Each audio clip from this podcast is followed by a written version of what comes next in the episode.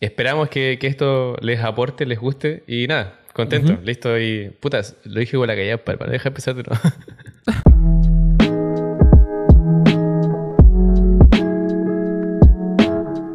Puse el agua. Listas las tazas. Y así como te gusta. ¿Simple? Sin azúcar. Capítulo número 16 junto a Fabián, junto a Bastián, ahí en un formato de distancia, pero ahí junto con ustedes que nos están acompañando en todo, todo momento. Muchas gracias, agradecidos de que estén aquí. Yo le tengo que preguntar a mi querido amigo cómo se encuentra el día de hoy. Todo bien, amigo. Bastante emocionado. Un poquito con esa sensación de niño en Navidad, porque eh, para los que nos ven en YouTube, y bueno, quizá también se note en, otras plataformas, estamos estrenando micrófono para el podcast. Uno de los tantos cambios que hemos ido haciendo a nivel técnico a través de estos 16 capítulos. Así que, nada, feliz de ver el resultado, con curiosidad, con ganas. Así que, todo muy bien. ¿Cómo estás tú? Yo me encuentro súper bien. Yo en este caso me encuentro como niño envidioso que no, ah, que no recibió el regalo. El niño que no recibió la bicicleta. fuimos, yo creo que todos fuimos en algún momento ese niño. Oye, sí. Eso genera traumas. Ah. Música triste. Pero bien, bien, me encuentro súper bien porque traemos un tema muy interesante. Y me tinca que deberíamos pasar al redoble de tambores. Por favor, adelante, señores. En algún minuto será mejor poner el efecto de sonido, pero me gusta hacerlo. ¡Redoble de tambores! Un programazo que se viene el día de hoy. Porque vamos a hablar de. Las metas. Muy bien, porque mientras más metas, mejor. Ya, ya, eso diría mi tío. Eh... oh, qué rápido nos fuimos a la concha. Aquí hay un clip censurado al tiro, güey, al tiro, anotémoslo. Bueno, nos desviamos un poco, tuvimos que, que considerar cómo empezamos, pero al lío, señores. Capítulo 16 del podcast. Muchas gracias por estar acá una vez más. Nuestro tema el día de hoy, metas. Amigo mío, ¿Cuál es la definición de diccionario de este tema, como siempre lo habituamos? Se considera una meta al fin en el que se dirigen las acciones o motivaciones, incluso los deseos de una persona. Perfecto, perfecto. Primer piso de diccionario, como siempre en nuestra estructura, señores. Y ahora pasamos al siguiente, en donde conversamos un poco sobre qué opinamos. Ya, creo que las metas son muy, muy, muy, muy importantes tenerlas en la vida. Creo que tal como decía la definición, nos van direccionando, nos van moviendo, quizás dándole impulso a, seguir, a seguir viviendo quizás, o incluso a, tomar una experiencia de vida y hacerla propia. Entonces, bajo ese mismo objetivo, de repente dejamos de lado un poco lo que es el camino que nos direcciona hacia la, hacia la meta. Es decir, el proceso que tenemos que vivir, que tenemos que pasar, el proceso que nos permite desarrollarnos para alcanzar el objetivo de la meta. Muchas veces he puesto tantas veces la visión puesta en el objetivo que me olvido de disfrutar el camino. Hay una frase muy, muy interesante que dice es mejor viajar que llegar. Y yo creo que se refiere justamente a eso. No creo que llegar no sea lo entretenido, no sea lo rico, no sea lo enriquecedor, sino que el viaje es parte del proceso de la meta y hay veces que lo dejamos de lado. Y qué importante esa mención. Como, claro, la meta siempre se trata finalmente de eh, cruzar la línea, de obtener ese algo, de lograr ese algo en particular. Y finalmente, para que eso ocurra, suele tener que haber una serie de pasos. Y claro, es importante hacer un poquito ese clic en el día a día, con las cosas pequeñas, quizá con los pequeños pasos, disfrutar el camino disfrutar el camino para que cuando se llegue a la meta realmente se tenga esa sensación de que se, avanzó de forma consciente. Yo diría que no es tan fácil, a mí en el día a día es algo que me cuesta la verdad, pero, pero claro, qué, qué importante el punto que mencionaste. Así es, amigo. ¿Y tú qué piensas al respecto? ¿Qué opinas sobre las metas? Yo creo que las metas... Eh, son muy importantes para la realización. Es importante que todos de uno u otro modo tengamos metas con, con, el plazo que consideremos mejor, con la dificultad que consideremos mejor, pero creo que siempre es vital que vayan linkeadas a un plan. Porque si yo tengo una meta y no tengo un plan, aunque el plan sea tener que definir un plan incluso,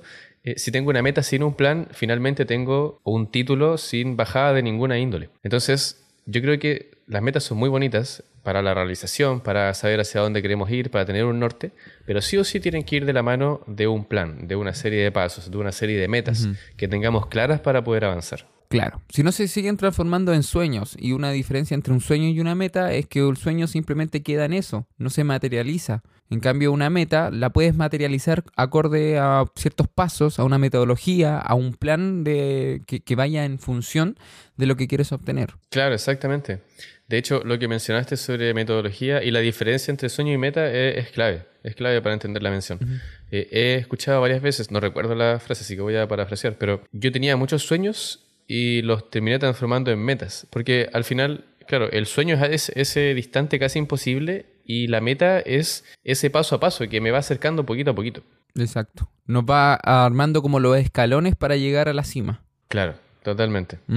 Creo que traigo un debate en este mismo, mismo mm, tema. ¿Las metas hablarán un poco de los valores y prioridades de la persona? ¿Estarán vinculadas?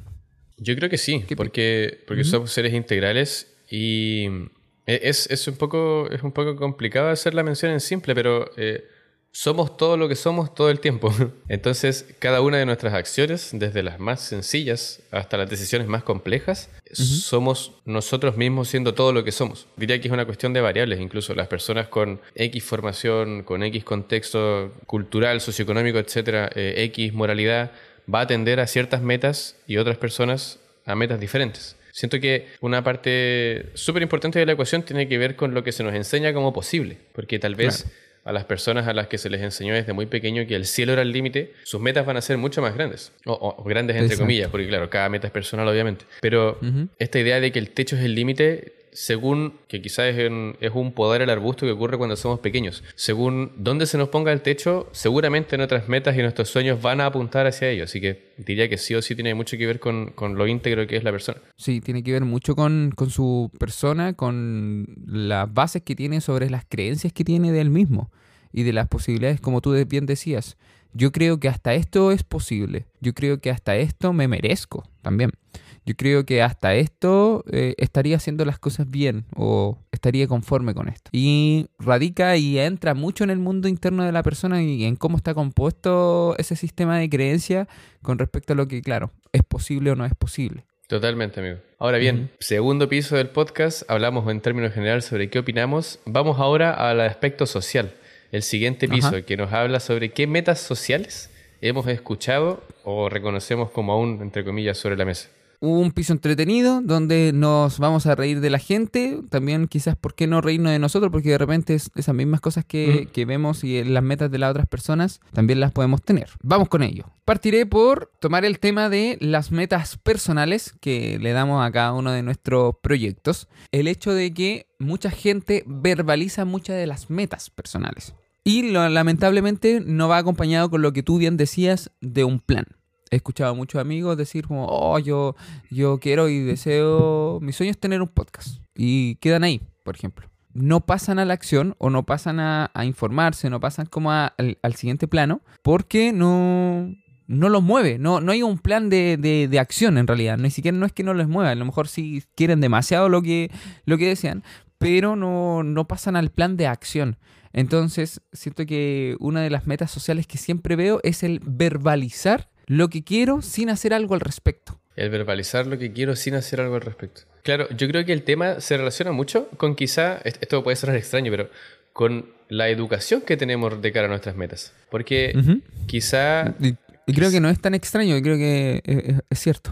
Eh, siento que en algún punto, no, no, obviamente de forma transversal y en todos los casos, pero, pero tal vez hemos escuchado mucho durante nuestra vida metas, pero la educación que tenemos de cara a crear un plan, tal vez la llegamos a escuchar en contextos universitarios, donde, donde no sé, se habla mucho de este ramo que todo el mundo tiene, quizá de, de crear empresa, del paso a paso, etcétera, etcétera, de la innovación, bla, bla, bla. Pero antes de eso, quizá, quizá solamente escuchamos las metas como algo más, más etéreo, tal vez algo más que anhelar que, que pasar a la acción. Entonces, claro, diría que con esta idea de que las metas no tienen por qué ser cosas titánicas, pasa mucho en la sociedad que al no tener esta educación, que finalmente te lo termina contando un amigo, un familiar o alguien que ya logró lo que tú quieres, tenemos más esta idea de solamente tener el anhelo, tener las ganas, pero no, no crear un mapa, no crear un paso a paso. Y eso hace que la idea, como comentábamos al principio, la idea vaya o perdiendo fuerza o se vaya marchitando o quede abandonada en esa, en esa biblioteca mental sin llegar a materializarse. Creo que también hay que pasar un poquito más a la acción, ya sea la acción que tú consideres, es armar el plan o informarte o hacerlo de lleno, lanzarte como al vacío, como dicen algunos. Creo que es importante pasar a la acción después de que verbalizas algo, para que no se quede ahí. Mucha gente se queda en eso y, y también lo fui mucho tiempo y quizás también lo soy en algunas otras cosas. Y creo que parte de quedarnos ahí es el miedo a, a, fracasar quizás, es el miedo a no obtenerlo, es el miedo a no poder alcanzar lo que tanto deseo y prefiero que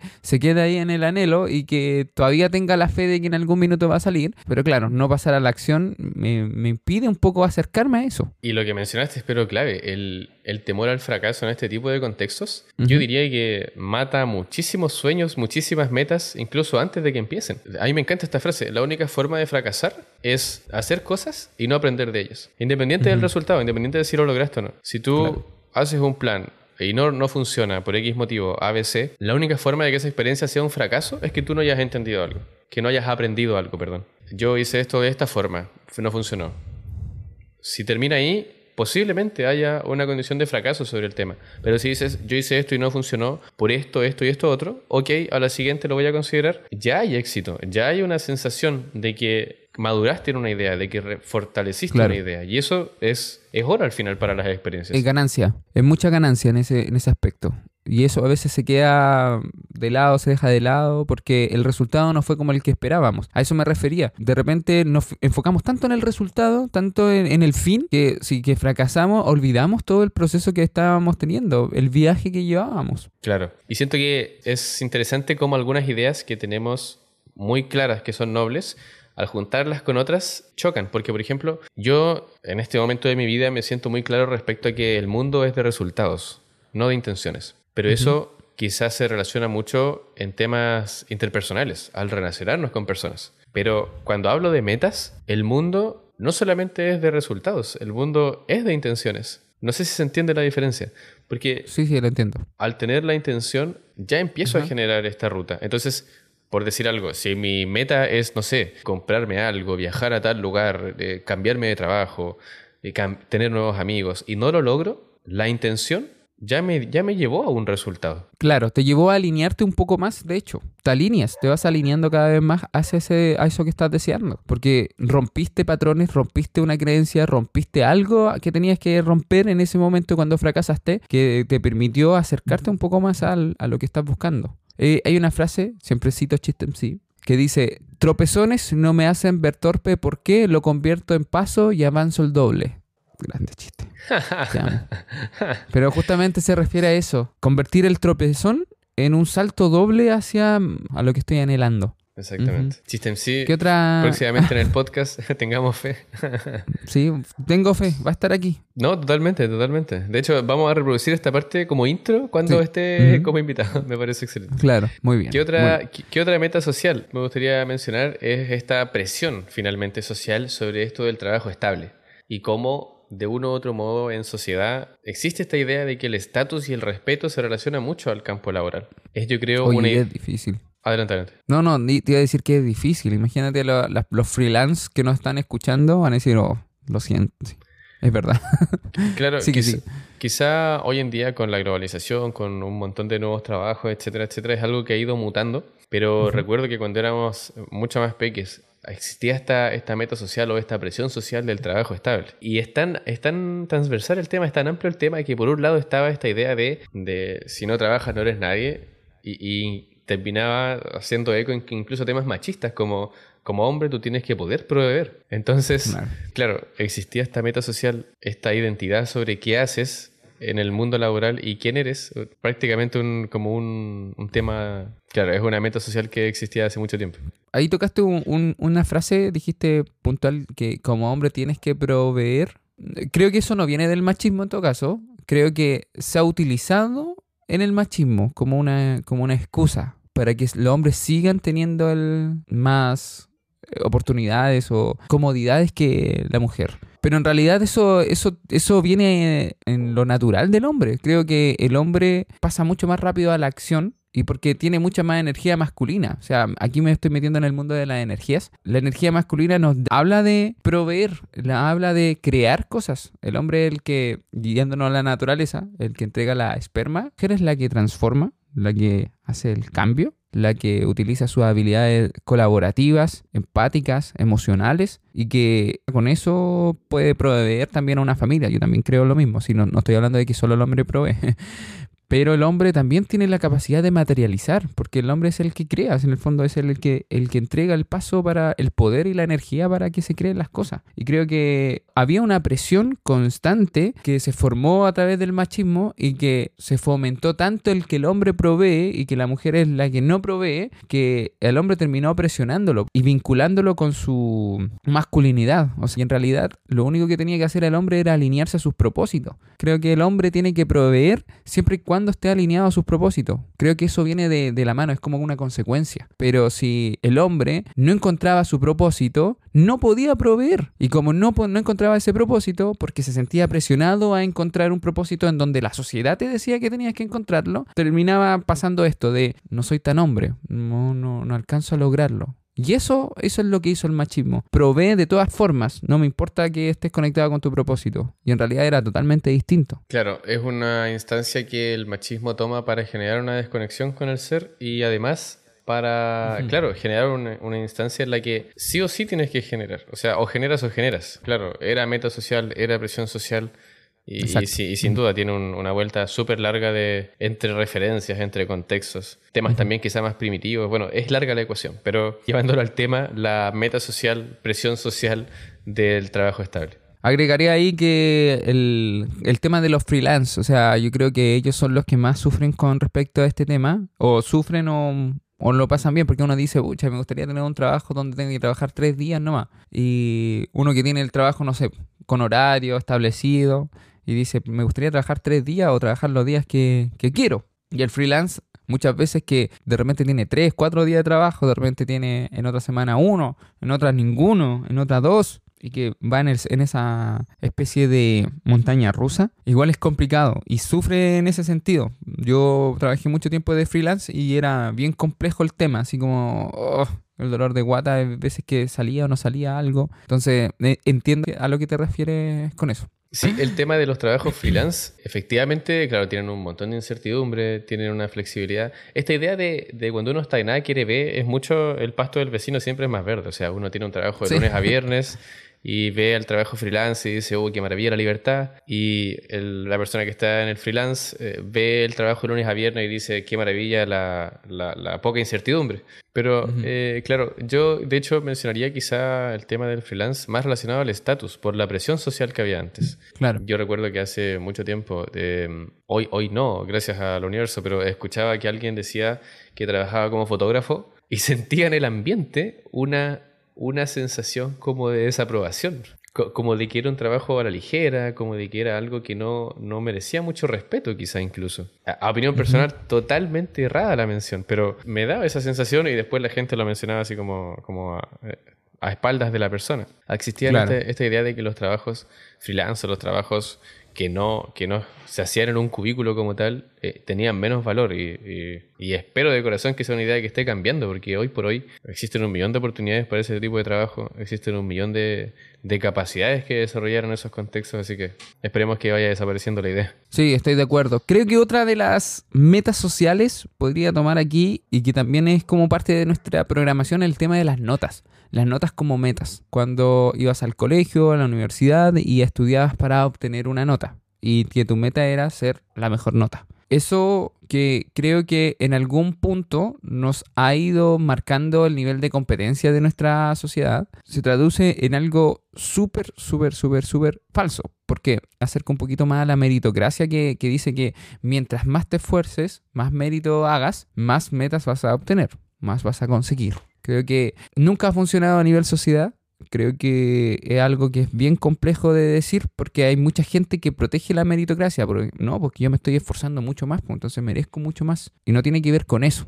Tiene que ver con las bases de la meritocracia que es, pueden tener todos la misma meta, pero olvidamos que no solo se traduce en cuánto me esfuerzo, se traduce en lo que tú decías delante, en el contexto, en el nivel de valores, prioridades y la situación en la que se encuentra. Entonces, no solamente funciona a través del el esfuerzo que le pongas para llegar a la meta, a la meta, perdón, sino que también cómo va a ir siendo tu camino hacia la meta. Entonces creo que en el colegio siempre hemos visto eso de me esfuerzo por las notas, pero quizás también se traduce en hábitos, se traduce en, un contexto en donde la persona tiene todo para estudiar o no tiene nada para estudiar, en un contexto en donde eh, está solo en casa o un adulto que se encargue de que cumpla sus labores. Entonces los niños como que van teniendo como distintos pasos para llegar a las metas. Y claro, siento que a nivel sociedad hemos vivido en una sociedad avalando la meritocracia que no ha sido, no ha sido, no ha sido nunca algo justo para todos. Sí, este tema relacionado a la escuela, a las calificaciones como tal,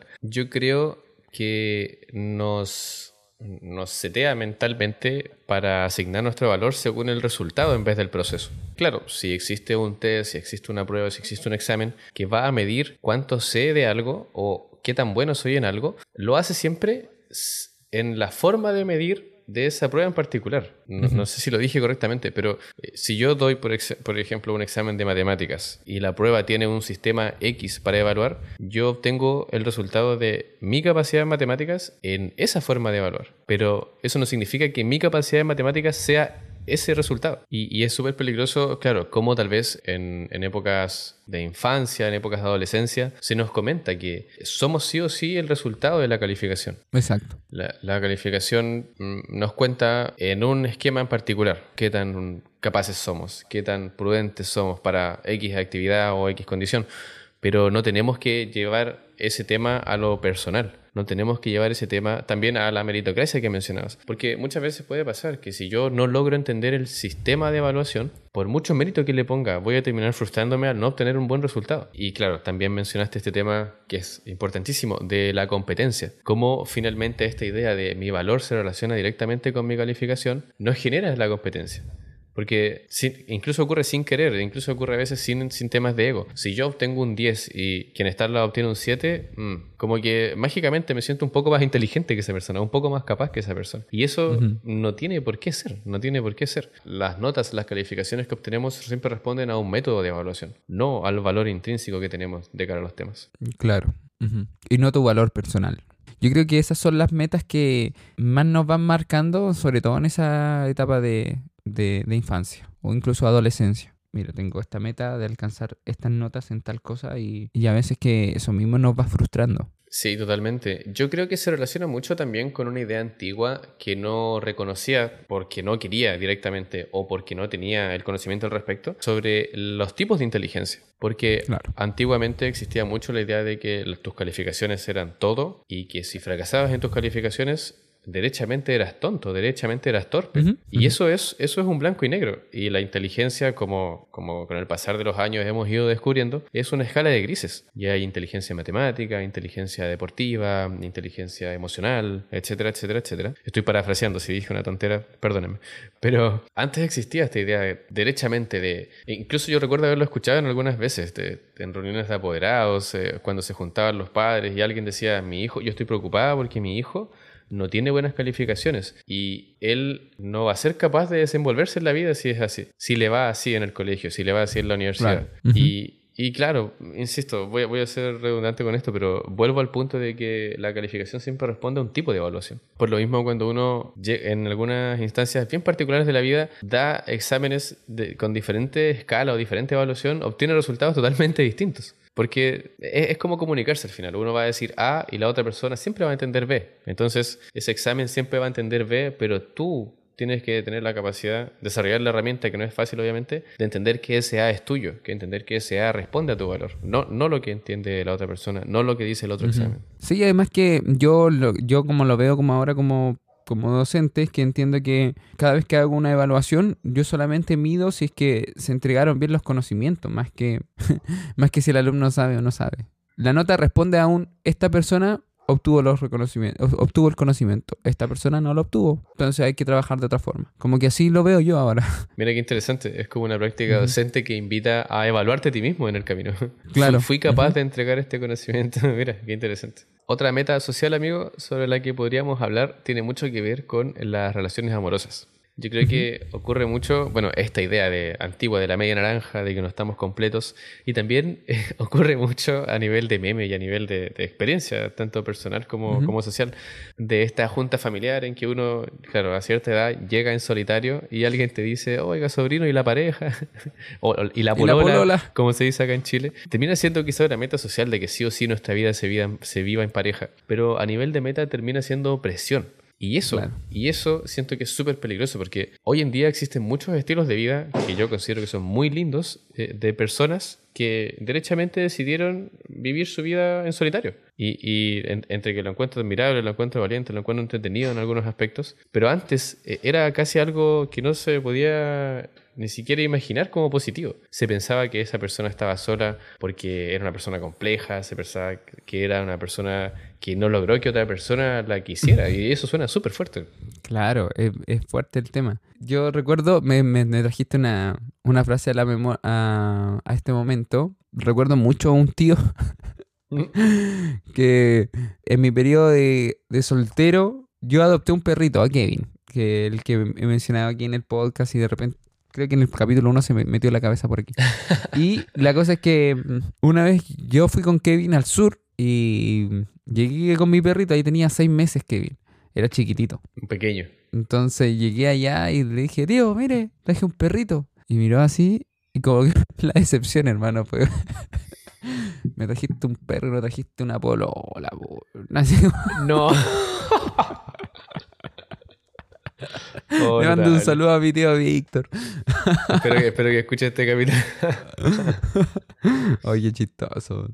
No, pero, pero me trajiste ese recuerdo de, claro, ahí está eh, presente el, hecho de tener una pareja, de tener estabilidad con esa persona y, proyectarse y todo eso, como que es parte de, de la vida. Sí, las metas sociales es interesante como en algún punto antiguamente decían, o bueno, lamentablemente tal vez aún en nuestros días, pero con otro enfoque quizás, espero, las metas sociales dicen, tú tienes que hacer esto. Y si no lo haces, hay algo malo contigo. Claro. Y, lleva de inmediato el tema a ti, a tu valor, a un cuestionamiento interno, a una sensación de fracaso. En vez de decir, yo voy a esperar que hagas esto. Buena suerte. Si no lo haces, si no lo logras, te la vas a arreglar, estoy seguro, tranquilo. sigue adelante, sigue adelante. Siento que... Sí, eso de parte de la sociedad a nosotros, pero de parte de nosotros a la sociedad quizás la respuesta sería, mira, no me interesa tener este estilo, estilo de vida quiero tener el mío. Claro, exactamente, exactamente.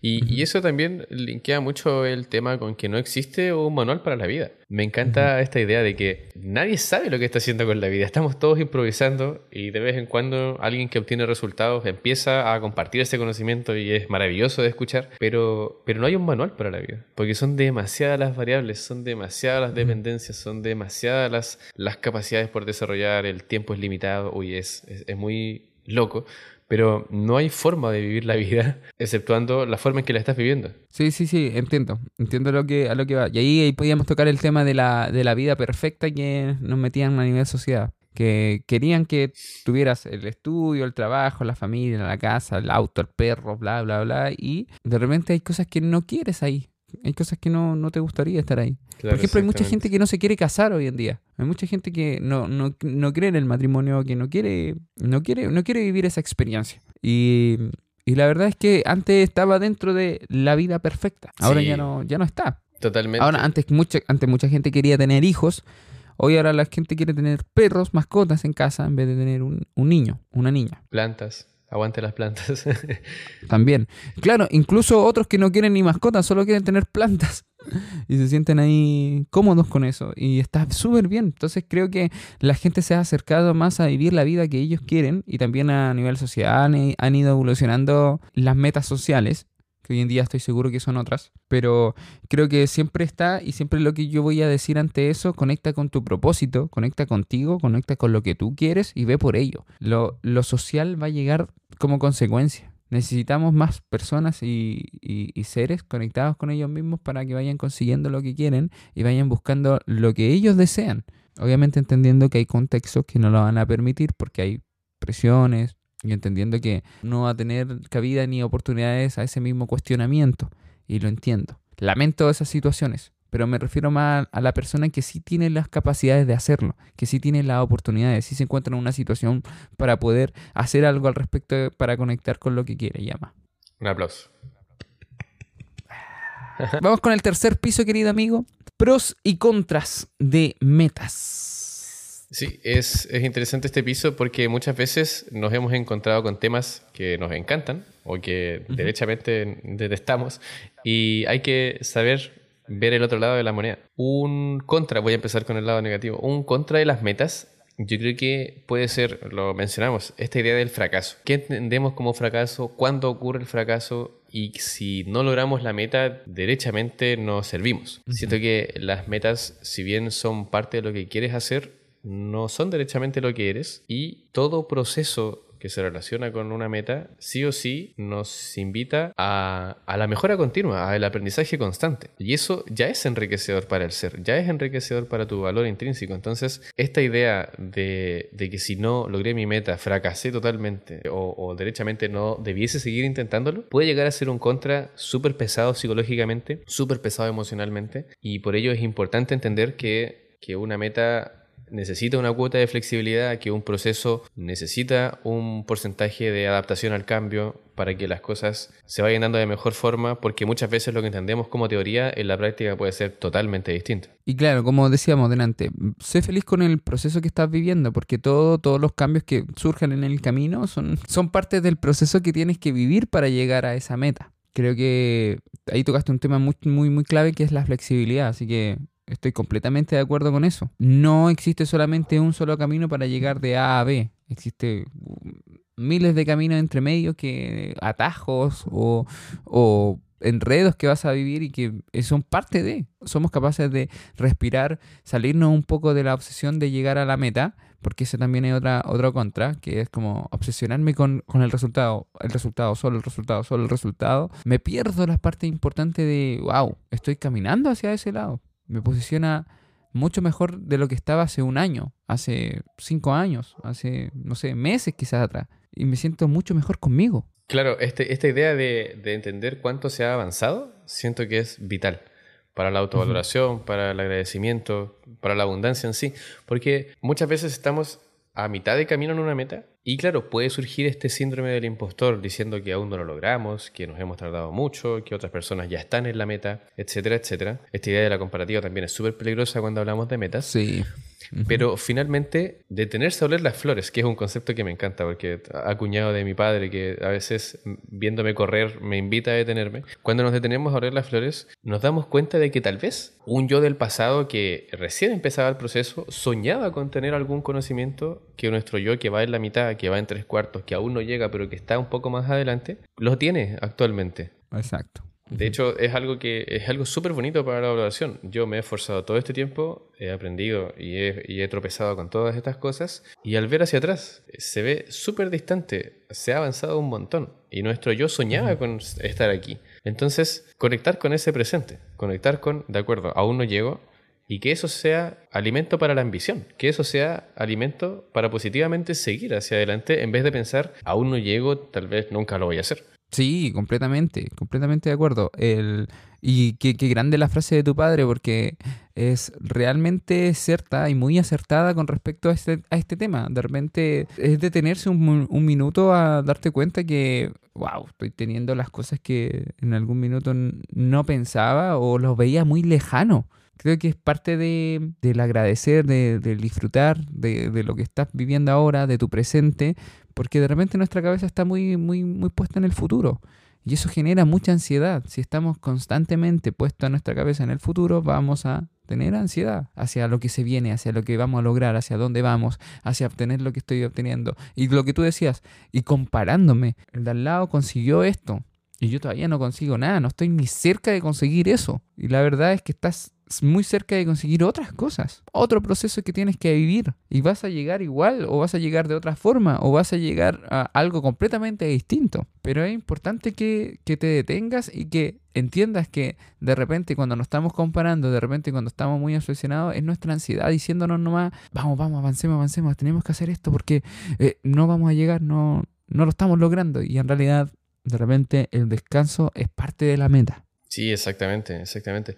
Hay que entender que hacer nada es hacer algo. A mí es algo con lo que aún lidio, porque soy muy obsesivo de ocupar el tiempo, pero necesitamos descansar para seguir continuando. Y también el tema de las comparaciones, que de verdad es, brutal en este tema. Porque cuando hacemos comparaciones solemos simplificar las cosas. Eh, si yo empecé este tema al mismo tiempo que esta otra persona, ¿por qué esta persona va más adelante? Porque esta persona eh, me saca millas de distancia. Y, eso simplifica, pero de forma desmedida, todo lo que ha pasado en el camino y también le falta un poco de respeto a la otra persona en algún punto, porque la otra persona también ha tenido un viaje, también ha tenido un esfuerzo, unos problemas, etcétera, etcétera. Cuando simplificamos las cosas a pa más adelante, y, y de hecho la mente al sentirse atacada empieza a poner excusas. Esta persona tiene, tuvo ayuda, esta persona tiene un... Tuvo suerte. Tuvo suerte, claro. La comparativa es súper peligrosa para quizás esas partes del ego que, son más complejas de analizar, pero es importante que al realizar una comparativa sobre una meta o incluso me atrevería a decir sobre cualquier cosa en la vida, hacerlo únicamente contra el espejo.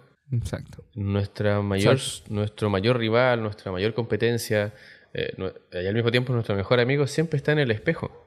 Entonces, si el día de hoy me miro al espejo y Claro, después de escuchar a Cristiano Ronaldo en mi cabeza diciendo soy guapo, decido analizar que hoy estoy un poquito más adelante que el yo de ayer, eh, la tarea ya está hecha. Suena a teletón, pero la tarea ya está hecha. O sea, esa comparativa siempre tiene que ser contra nosotros, porque nosotros somos la mejor competencia, somos quien mejor nos conocemos, somos quien sabemos mejor que nadie todo lo que hemos pasado. Me recuerda una situación puntual. Voy a, voy a poner un caso, un ejemplo, y voy a cambiar los papeles. Había un grupo de cuatro personas, de cuatro amigos uno de los amigos cuenta una de sus metas, una meta muy grande, que todos, todos, todos quieren conseguir.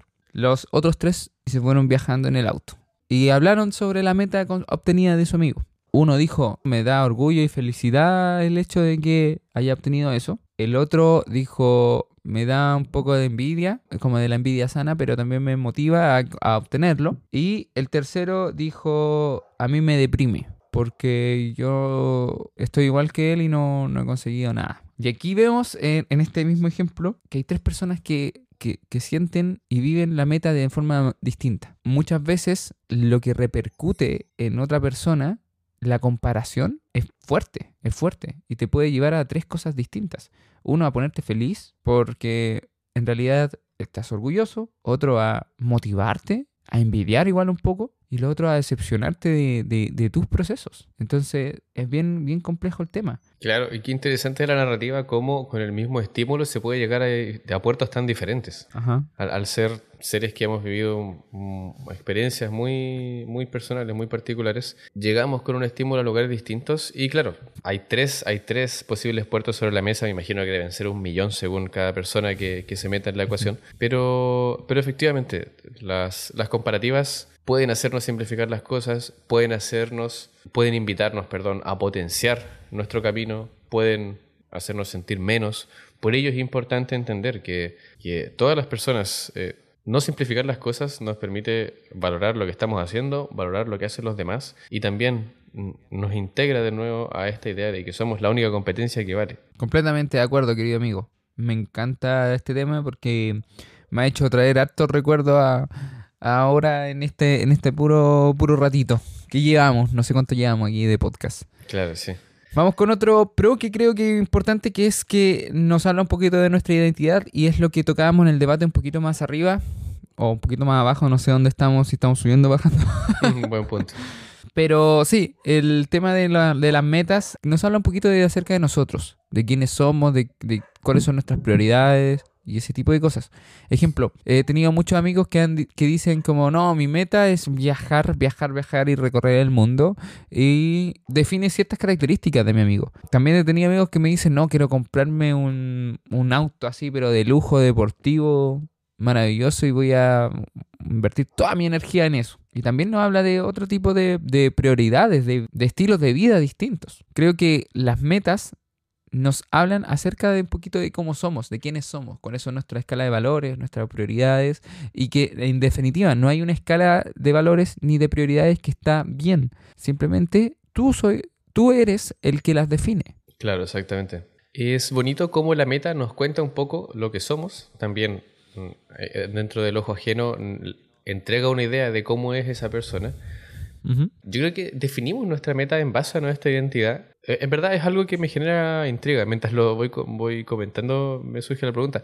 ¿Definimos la meta en pos de nuestra identidad o definimos nuestra identidad en pos de la meta? Es, es tal vez entrar al huevo y la gallina, pero me pregunto, porque creo que he visto a algunas personas cambiar de identidad por haberse propuesto una meta. Y claro, tal vez un viaje hacia un objetivo puede ser tan, tan, tan mm. fuerte que termina transformando a una persona. Buena, sí, y aquí quiero tocar un tema que es muy interesante, que se vive mucho en el coach, que es, estoy en el punto A y estoy en el punto B, quiero llegar, quiero hacer un cambio en mi vida, o sea, quiero obtener una meta. Lo que es muy bueno hacer es observar cuál es el pensamiento, cómo vive esta persona en el lado B, al lugar donde quiero llegar, cómo vive esta persona en el lado B, cómo piensa, qué decisiones toma, qué acciones toma, van en coherencia con ciertos valores que son distintos a los valores que estoy teniendo ahora que estoy en A. Entonces, claro, hay un cambio de identidad que es lo que tú decías. Cambio mi meta a B y la direcciono y eso va a tener que hacer que yo cambie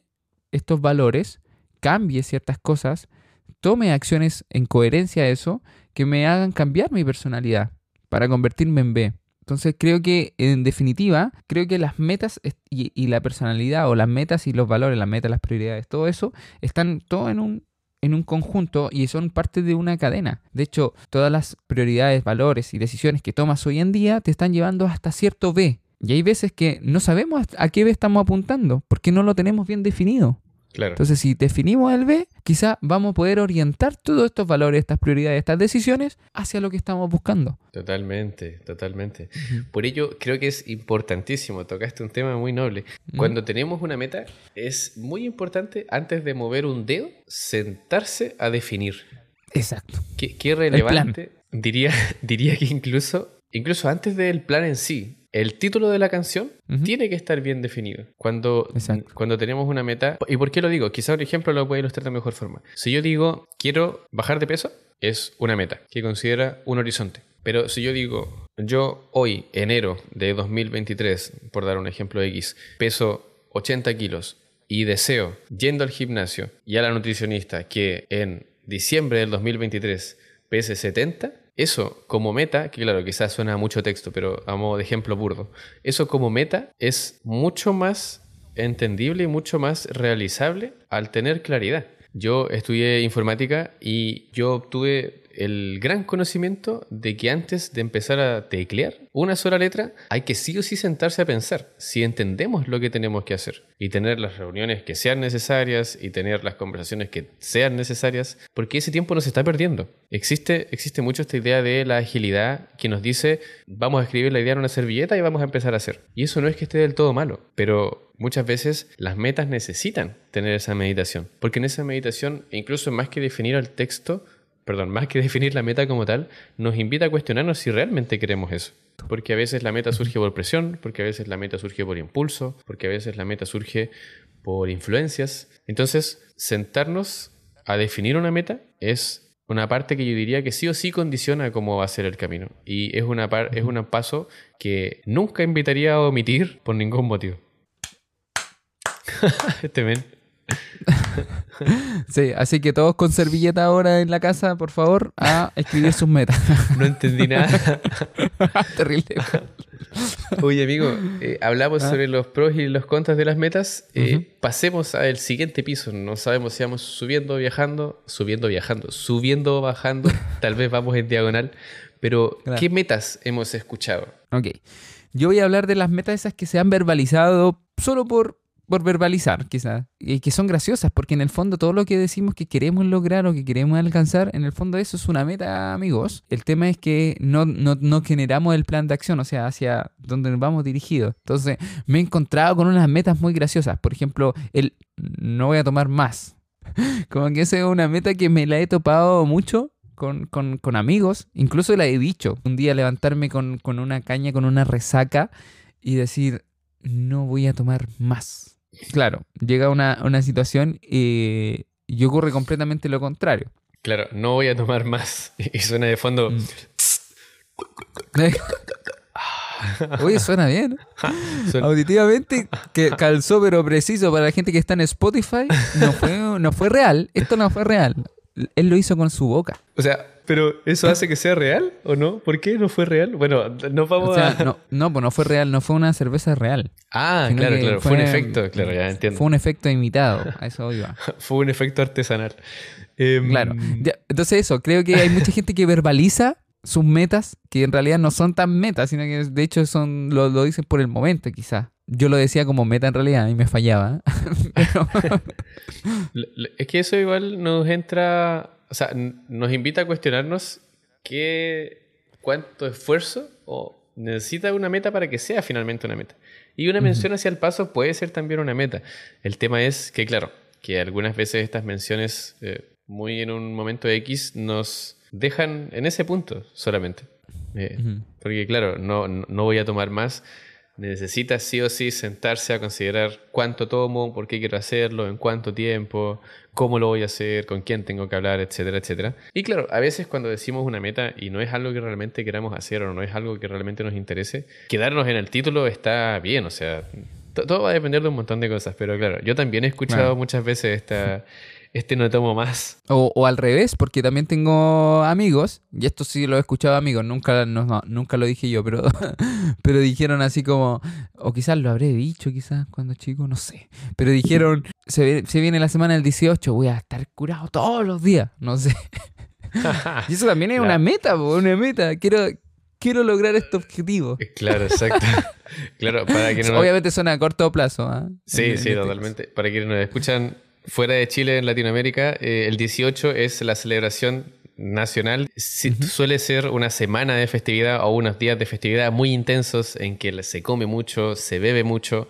Y claro, es, es muy común escuchar que algún valiente alza la voz, que algún valiente o una valiente dicen, esta semana ebrio o ebria todos los días. no sé si por honrar a la patria, no sé si por aprovechar la instancia, pero claro, lo hemos escuchado. Eh, ¿Has visto que alguien cumple esa meta? Porque tampoco es fácil. No. O podría decir que uno sí, uno de mis amigos. Lo logró. Claro. Yo, yo si tuviera que mencionar una meta que he escuchado, l- es una bien característica y, y me, me agrada por, por el momento random en el que surgió y, Ujú. y la, y la congruencia que hubo con el resultado.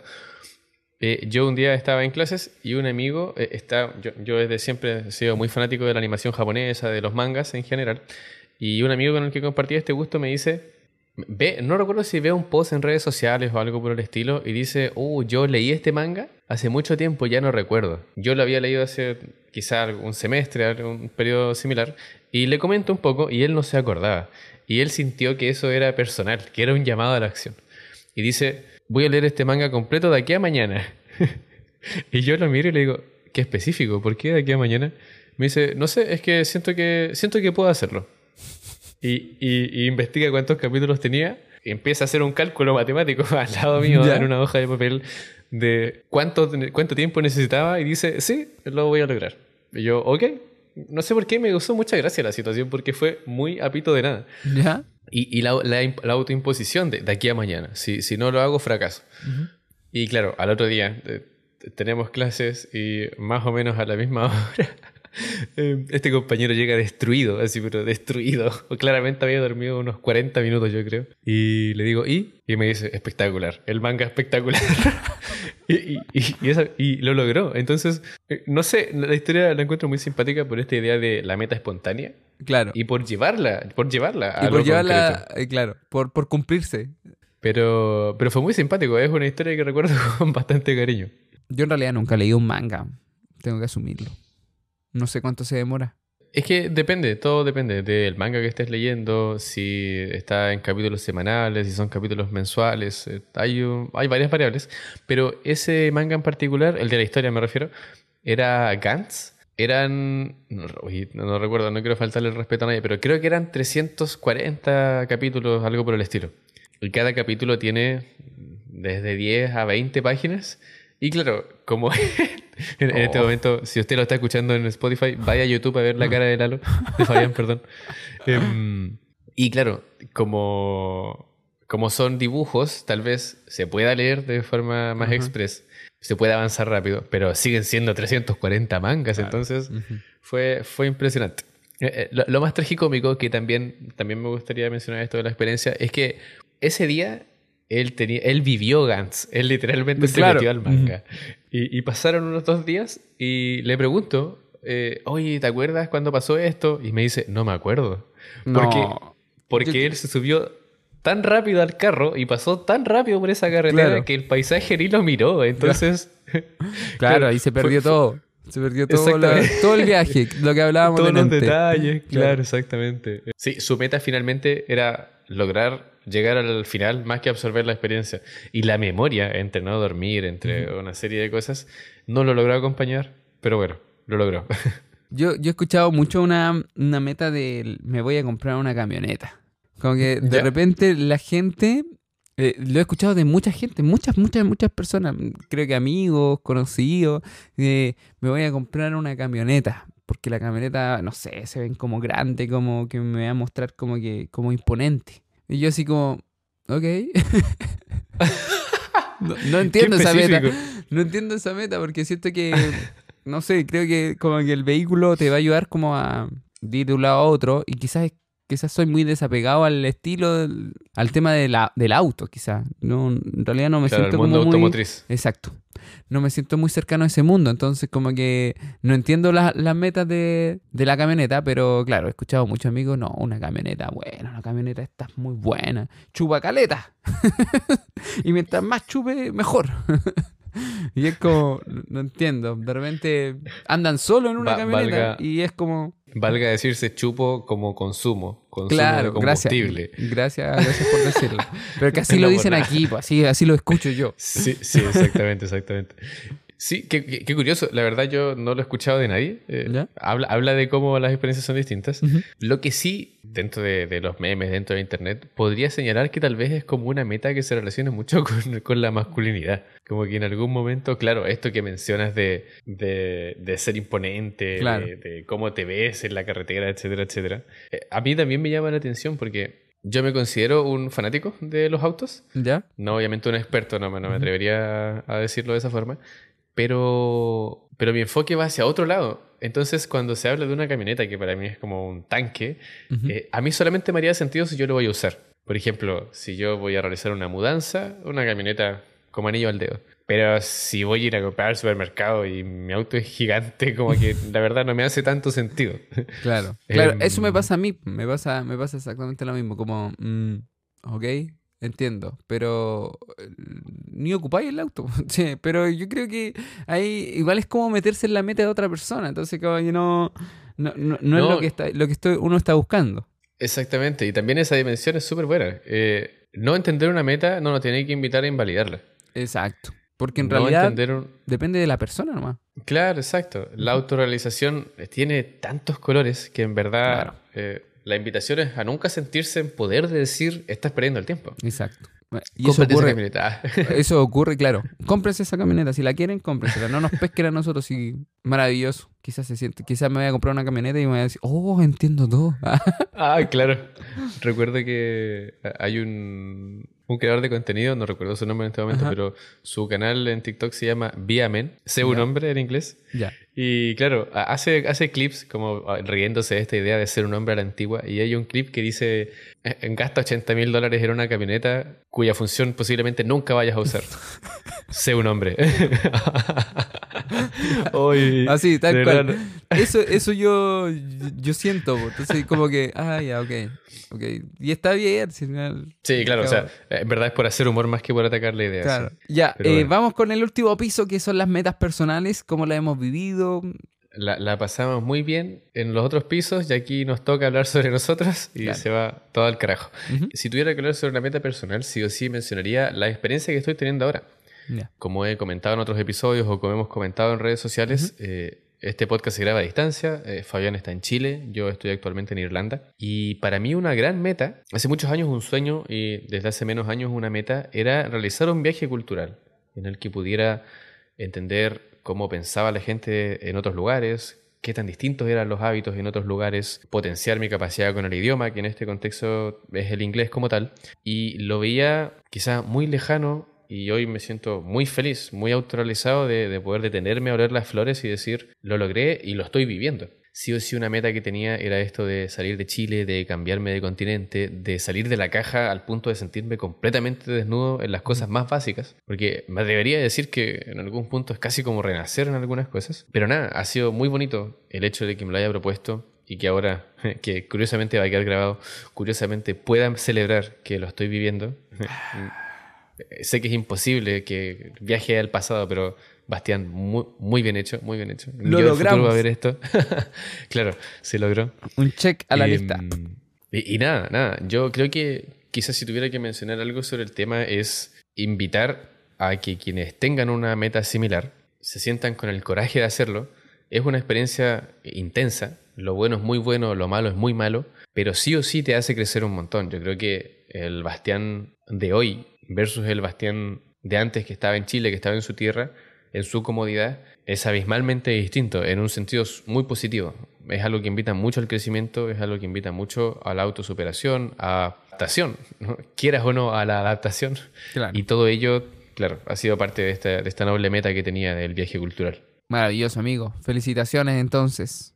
Muchas gracias. Parte de una de las metas que yo podría decir y que estoy trabajando en eso es el compartir mi abundancia. Yo me considero una persona muy abundante, me considero una persona que está que puede conectar fácil con los elementos que están siempre presentes. La abundancia la define muy bien Javiera Correa en, un libro que dice que es la capacidad de conectar con los recursos siempre presentes. No se traduce solamente en dinero, no se traduce solamente en cosas materiales, sino que se traduce con la conexión con la que tienes.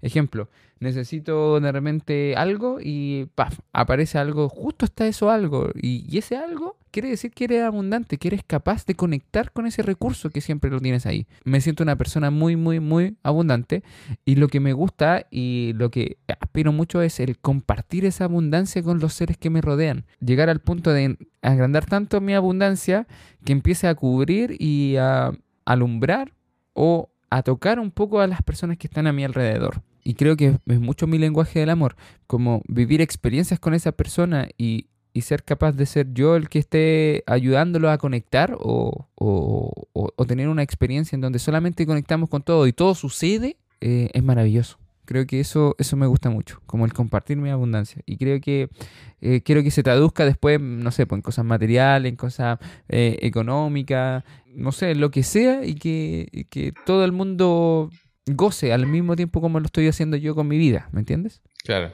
bonita meta. Porque habla también de cómo con nuestros objetivos personales podemos terminar impactando en nuestro contexto. Siento que es una dimensión súper importante de las metas en sí. Pero, pero buenísimo, amigo. Buenísimo. ¿Cómo te sientes respecto a ello? ¿Sientes que has avanzado en la meta? ¿Sientes que lo estás logrando actualmente? Sí, completamente. Creo que sí. Creo que la gente ya lo está sintiendo, ya lo, lo, lo no sé, como que quiere estar conmigo para seguir contagiándose de eso, de esa, de esa energía. Siento que, creo que es importante. Y tú también lo puedes obtener. Ah, eso es importante ah. decirlo. No, no, no solamente la tiene una persona o dos personas o tres personas. Todos pueden conectar con su abundancia. Conecta con tu abundancia. Eso. Susurrado ahí para que te entre al oído. Me gustaría decir esto con bastante tino. mi origen económico eh, es bastante humilde. Surjo en una familia en la que agradezco mucho el siempre haber tenido para comer, el siempre haber tenido eh, lo necesario para estar bien. Pero claro, no, no, era un contexto en el que se escuchara de lujos o no era un contexto en el que existiera la posibilidad de ir un poco más allá en, en temas económicos relacionados al placer o cosas por el estilo. Entonces, claro, yo desde siempre he sido muy fanático de la tecnología, muy fanático de la tecnología, y con esos ojos o con esos lentes empiezo a, ver, claro, tecnologías o cosas por el estilo que claramente estaban muy por fuera de mi contexto económico. Yo sentía que cuando veía estas cosas tenía dos opciones, considerarlo como imposible o empezar a sentir lo posible al punto de permitirme creer que en algún momento yo iba a estar usando esas cosas. Mi meta finalmente es, es muy creerse abundante, un poco conectando con lo que decías tú, y también em, creer que, claro, no hay algo que no puedas obtener. Entonces, esta meta, esta meta yo la, la linkeo, si, si tengo que hablar como algo a algo tangible, eh, sí o sí la, relaciono a Apple. Yo soy bastante fanático de la marca. Quizá hoy por hoy es posible encontrar excelentes equipos a nivel de, de, teléfonos. Y de competencia. En, distintas marcas, claro. Pero esta historia que se remonta a muchos años atrás, em, antes existía una diferencia abismal entre un teléfono que no fuera Apple y un teléfono que fuera de Apple. Y también existía una diferencia abismal en el precio. Entonces, ese Bastián que, consideraba esta meta eh, lo veía como... Sabía que estaba en ese momento lejano, pero lo veía posible. Veía que estaba haciendo cosas para que se fuera acercando, para que se fuera acercando. Con el tiempo llegué a poder relacionarme de forma muy cómoda con el tema de la abundancia, llegué a poder relacionarme de muy buena forma con, esas, con esos gustos que quería darme en temas de tecnología, en los temas que me gustan. Y bueno, hoy, de hecho, y todos los capítulos de este podcast son grabados desde un iPhone, son grabados desde un modelo Pro que, con el que yo tanto soñaba, con el que yo tanto quería. Quizá, quizá, claro, pues, con las facilidades que hay hoy, o quizá eh, con, con, lo común que es hoy que la gente tenga estos teléfonos, pueda, pueda sonar como una tontera. Pero, pero claro, yo desde la, desde la experiencia que viví, eh, honro mucho eso, el haber logrado eh, sentirme capaz, generar un contexto para obtener lo que quería y, ya sentirlo parte de la normalidad en mi día a día. Y una gran inversión porque imagínate, ahora invertiste en, eso y, bueno, hace mucho tiempo en realidad, pero, pero invertiste en, algún minuto en un, en un equipo bueno y que te da, te brinda y te da calidad, te da justamente lo que tú mencionas, te da esta oportunidad de asociarlo a un podcast y que es maravilloso. Sí, totalmente, totalmente. Es loco cómo se van uniendo los puntos sin querer también. Steve Jobs, que en paz descanse, lo dice en un, en un discurso en una universidad. Es loco cómo se van uniendo los puntos, porque claro, tal vez en este contexto, estando fuera de Chile y todo el tema, em, al principio de la experiencia me habría resultado muy difícil encontrar un medio para grabarme de forma eficiente con una cámara o algo por el estilo.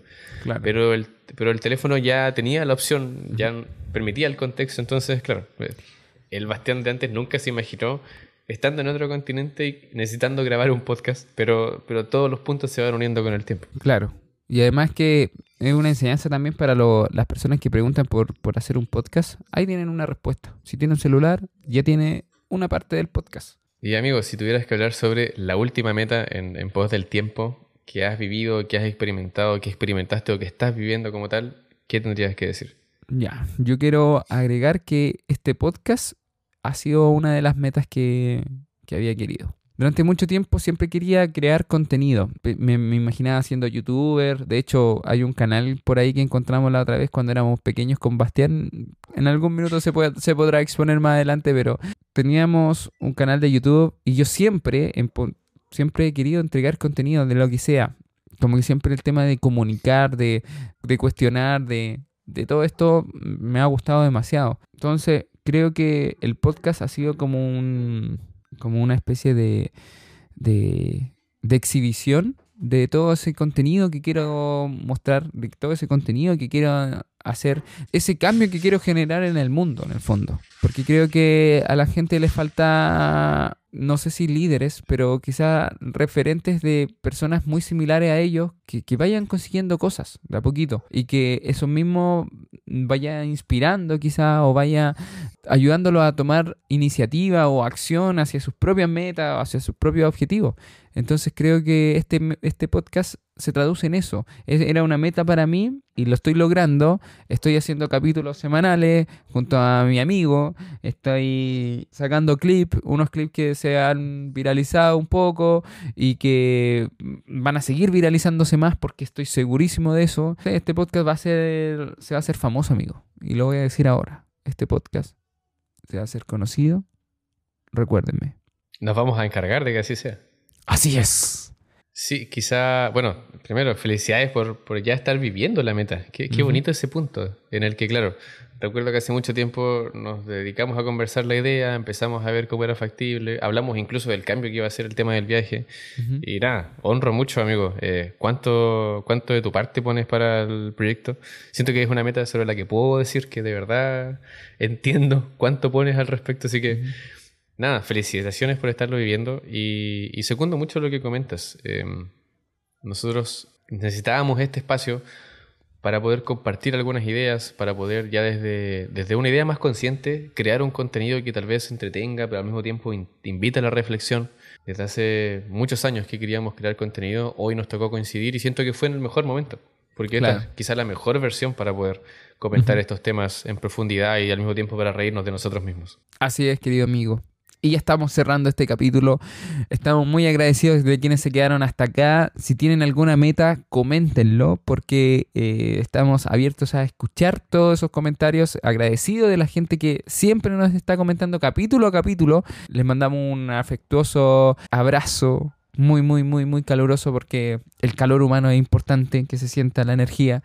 Y nada, pues amigo, palabras al cierre. Palabras al cierre. Bueno, si, si tuviera que agregar un extra sería si quien nos escucha, independiente de donde esté, independiente de todo, tiene esta idea de generar contenido, de verdad extendemos la invitación a que lo considere como algo muy posible. Exacto. Es un tema que hoy está muy a la mano, es un tema que obviamente requiere dedicación. No, no lo vamos a vender como una rosa porque tras bambalinas hay un montón de trabajo, pero si hay alguien que quiere crear contenido, que cree que quiere generar una marca, que quiere causar una diferencia y que no se siente capaz o no se siente, no lo, no lo ve posible, extendemos la invitación. Eh, motivamos, decimos que se puede y claro, tal vez este capítulo, o sea, perdón, este podcast que va en el capítulo 16 cuenta un poco de que es totalmente factible. Exacto. Y bueno, como siempre, muchas gracias por haber llegado hasta este punto y estas son las consecuencias de tomarse un té simple. Sin azúcar. Muchas gracias.